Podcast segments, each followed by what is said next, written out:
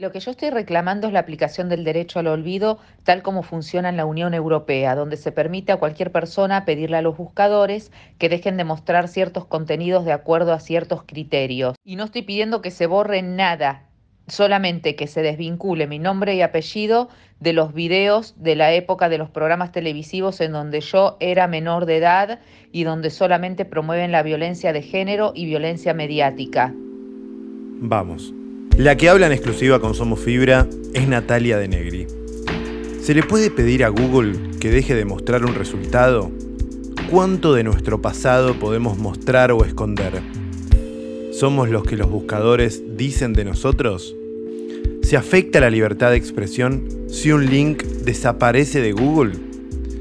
Todas estas preguntas podrían parecer simples y sin embargo son un dolor de cabeza tan grande que hasta la Corte Suprema tendrá que dictar una sentencia. Se trata del caso más resonante de los últimos años. Natalia de Negri versus Google. Cuando colisionan dos derechos, el del acceso a la información y la libertad de prensa, con la protección de los datos personales y la intimidad, las respuestas no parecen ser tan concluyentes. Los dos cuernos del dilema están complicados esta vez, pero alguien tiene que tomar una decisión final. Bienvenidos al podcast Somos Fibra. Mi nombre es Sebastián Davidovsky y juntos vamos a abordar todo lo que tiene que ver con este mundo conectado. Somos Fibra es parte de ePlan Talks, una manera diferente de conocer propuestas innovadoras, avances tecnológicos, nuevas metodologías y tendencias de negocio a través de la mirada de expertos. Para entender el caso de Negri versus Google, hay que hacer una serie de aclaraciones. Primero recordar que Google no es la web, es un índice de los contenidos que podemos encontrar en ella. Esto, que parece obvio, en la práctica no lo es tanto. Tratamos al buscador como si fuera un sinónimo de Internet. Lo segundo que hay que recordar es quién es Natalia de Negri. En la actualidad es una exitosa productora que ganó 17 premios Emmy en Miami, donde vive hoy con 46 años. Pero en los 90, junto a otra joven de no más de 21 años, pero sí mayores de 18, frecuentaban la noche junto a Guillermo Coppola, ex manager de Diego Maradona y un ícono de la escena nocturna porteña noventosa. De Negri era protagonista de una época de la farándula en la que existían peleas en vivo, escándalos, que sobre todas las cosas se transmitían por TV en el programa de Mauro Viale. En el medio fue investigada y luego absuelta en una causa que investigaba un famoso jarrón con cocaína que había sido encontrado en el departamento de Coppola. Después se supo que en rigor la causa había estado armada. En el medio, De Negri aparecía en algunos videos en la televisión con peleas mediáticas. Y son justamente esas imágenes las que ella quiere borrar del buscador cuando tipeen su nombre. De Negri está en juicio con la compañía porque le pide que deje de mostrar los artículos periodísticos y los contenidos de aquella época. Según su posición, dañan su honor y tiene que darle explicaciones a sus hijas. Y también que para la época era menor de edad. La multinacional está naturalmente en contra del pedido. Explica que se podría lesionar el derecho a la información y se abriría la puerta a una infinidad de reclamos, y que eso abrazaría la censura indiscriminada.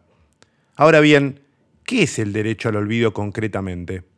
Martín Becerra, investigador principal en CONICET y profesor de la Universidad Nacional de Quilmes y la Universidad de Buenos Aires, así lo explica.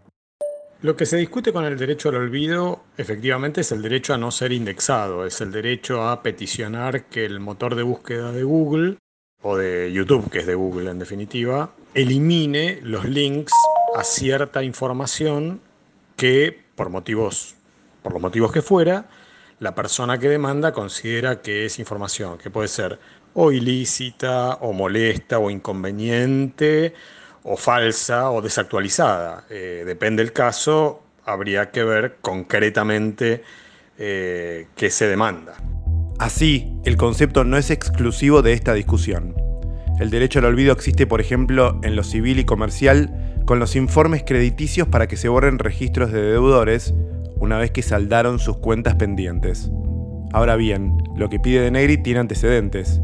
En Europa, como ella misma cita al comienzo de este podcast, con el Reglamento General de Protección de Datos, conocido como GDPR. La puesta en práctica más resonante fue en España, con el llamado caso Costeja, cuando el Tribunal de Justicia de la Unión Europea falló en contra de Google por considerar que el ciudadano Mario Costeja tenía razón. Él pedía que retiraran un enlace a un artículo online de 1998 del diario La Vanguardia sobre una subasta de su vivienda embargada. Costeja ya había pagado esa deuda y no era un moroso. Consideraba que la indexación de esa nota afectaba su reputación crediticia. En Argentina, con el caso de dos modelos que le hicieron un juicio a Yahoo y a Google, que también llegó a la Corte Suprema en 2014, Valeria Massa le ganó un juicio a Google en 2018. Sin embargo, en esos casos el problema era más tangible y el dilema no era tal. Las modelos aparecían asociadas a páginas pornográficas que usaban, sin autorización, sus imágenes. Es decir, había una lesión al nombre y el honor de ellas a partir de información falsamente conectada ellas nunca habían hecho contenido adulto. El caso de Negri es más complejo, debido a que las apariciones en TV y las notas que los medios escribieron sobre esas participaciones no fueron realizadas en contra de su consentimiento. Por esto, algunos expertos en la materia, como Becerra, están en contra del pedido de Negri. Mi posición coincide con eh, la del procurador fiscal Víctor Abramovich, que en sustancia señala A, que la participación de Natalia de Negri fue voluntaria, consciente y, dio, y consentida por parte de ella cuando tenía entre 19 y 20 años, o sea, no era una infante. Eh, en la pata mediática, vamos a decirle, del caso Coppola. B, que el caso Coppola es un caso de interés público. C, que eh, Natalia de Negri entonces y ahora es una persona pública.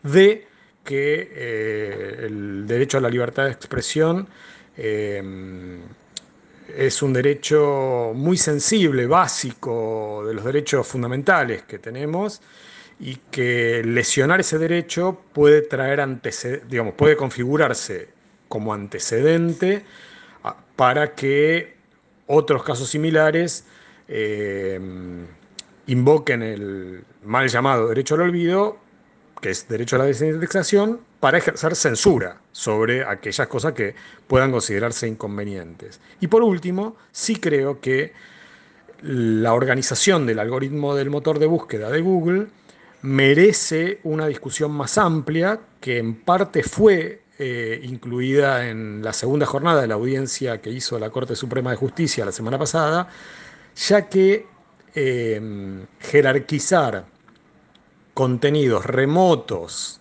pasados eh, que no vienen a cuento. Distinto es el caso, no sé, si uno busca Francisco Franco, bueno, sí, fue dictador de España durante casi 40 años, es lógico que aparezca jerarquizado. No es este caso, una persona viva que tiene una carrera en, el mundo del espectáculo y de la animación televisiva, la lógica es que eh, prevalezca eh, su información más actualizada y no informaciones remotas que eventualmente todos tenemos derecho a arrepentirnos de haber tenido.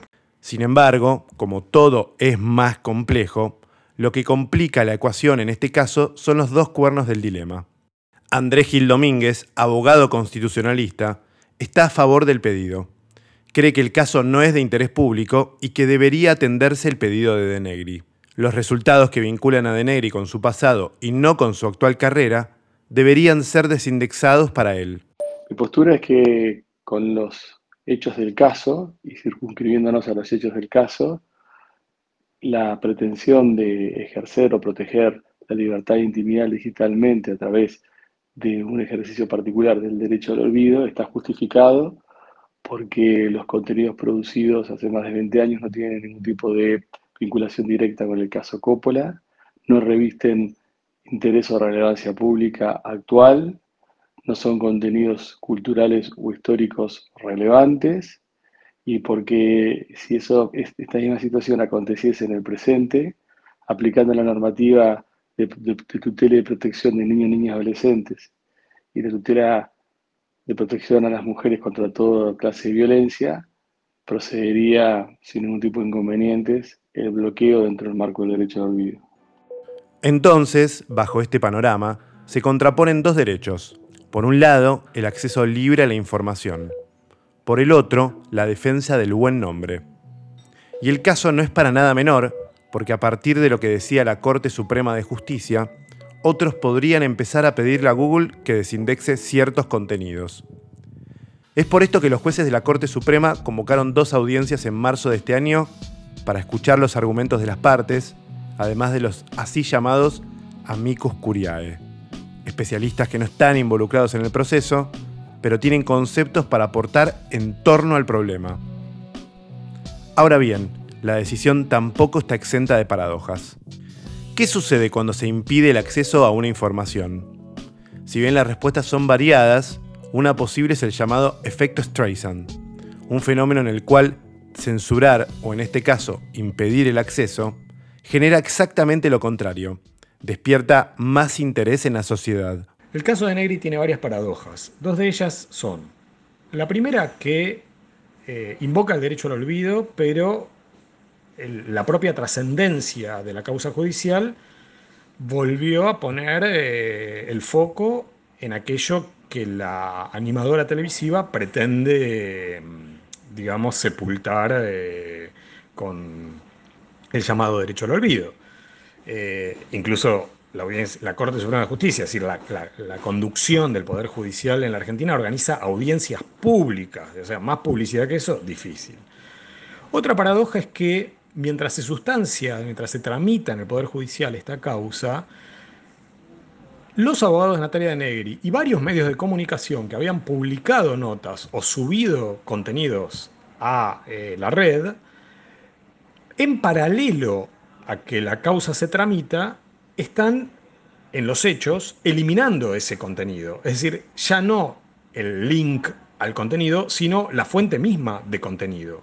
Esto podría terminar en una paradoja que los abogados le llamarían que, transforma en abstracto el caso, que es, la paradoja podría ser que la Corte Suprema de Justicia finalmente, pongamos la hipótesis, le da la razón a Denegri, como lo hicieron eh, primera instancia y Cámara de Apelaciones, y le ordena a Google deslinkear el contenido cuando el contenido ya casi no existe, porque de, si yo no recuerdo mal, más o menos 25 artículos que, contenidos, digamos, links que existían al comienzo de este caso, hoy en activo solo se puede acceder a cuatro o cinco.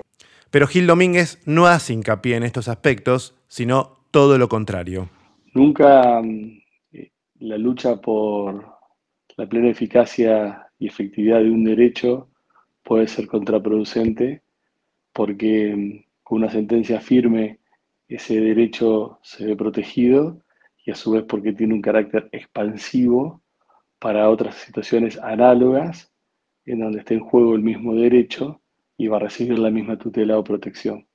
Aún no considero que sea contradictorio pretender ejercer el derecho al olvido y que eso genere la trascendencia que ha generado. Al contrario, me parece que es un signo de valentía y un signo de solidaridad implícita para las personas que están en la misma situación. En lo que sí suelen coincidir es que en estas cuestiones tienen que estar reguladas por una ley, por el Estado y no por las empresas.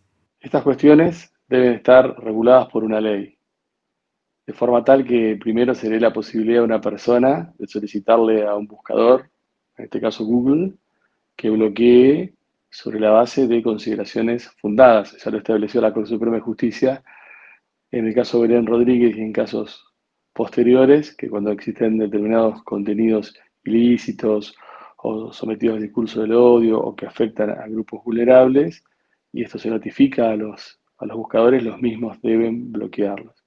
Pero si estos no lo hacen, quien debe resolver el bloqueo o no bloqueo en última instancia es el Poder Judicial a través del control de constitucionalidad y convencionalidad interna.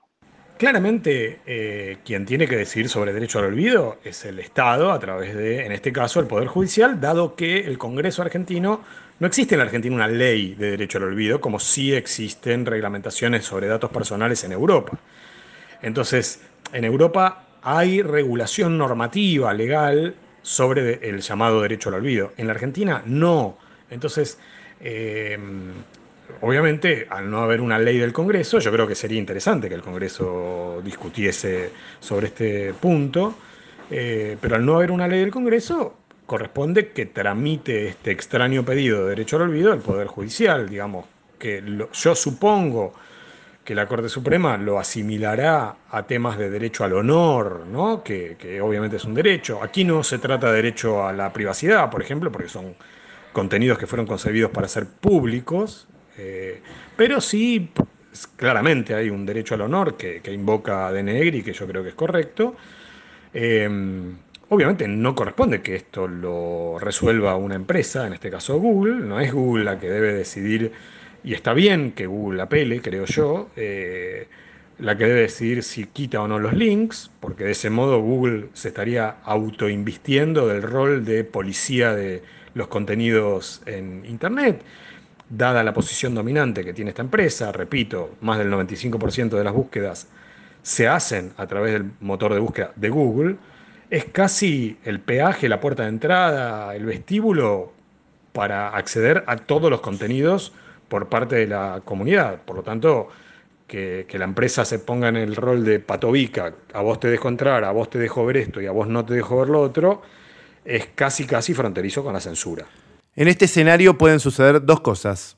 Puede pasar lo que sucedió en España con el caso Costeja, en el que el máximo tribunal dictaminó que los motores de búsqueda son efectivamente responsables del contenido al que apuntan y que por esto Google estaba obligado a cumplir la legislación de la Unión Europea en materia de privacidad de datos y desindexar el contenido, o bien puede primar el derecho al acceso a la información, como explicaba Becerra a lo largo de este podcast. Lo que probablemente no pase sea lo que Denegri busca para la posteridad. Su caso no solo será recordado por ser el que sentará la jurisprudencia en Argentina, sino que será estudiado en universidades como el modelo del debate sobre el derecho al olvido. En el fondo también hay un concepto más a tener en cuenta. ¿Qué es interés público? ¿Cómo se define? ¿Tiene un rango de tiempo? ¿Se puede dejar el pasado atrás? ¿Hasta qué punto? Esta fue otra emisión de Somos Fibra, este podcast que es parte de ePlan Talks, una manera diferente de conocer propuestas innovadoras, avances tecnológicos, nuevas metodologías y tendencias de negocio a través de la mirada de expertos. Tampoco te pierdas las charlas con distintos referentes que estamos haciendo en los canales de YouTube.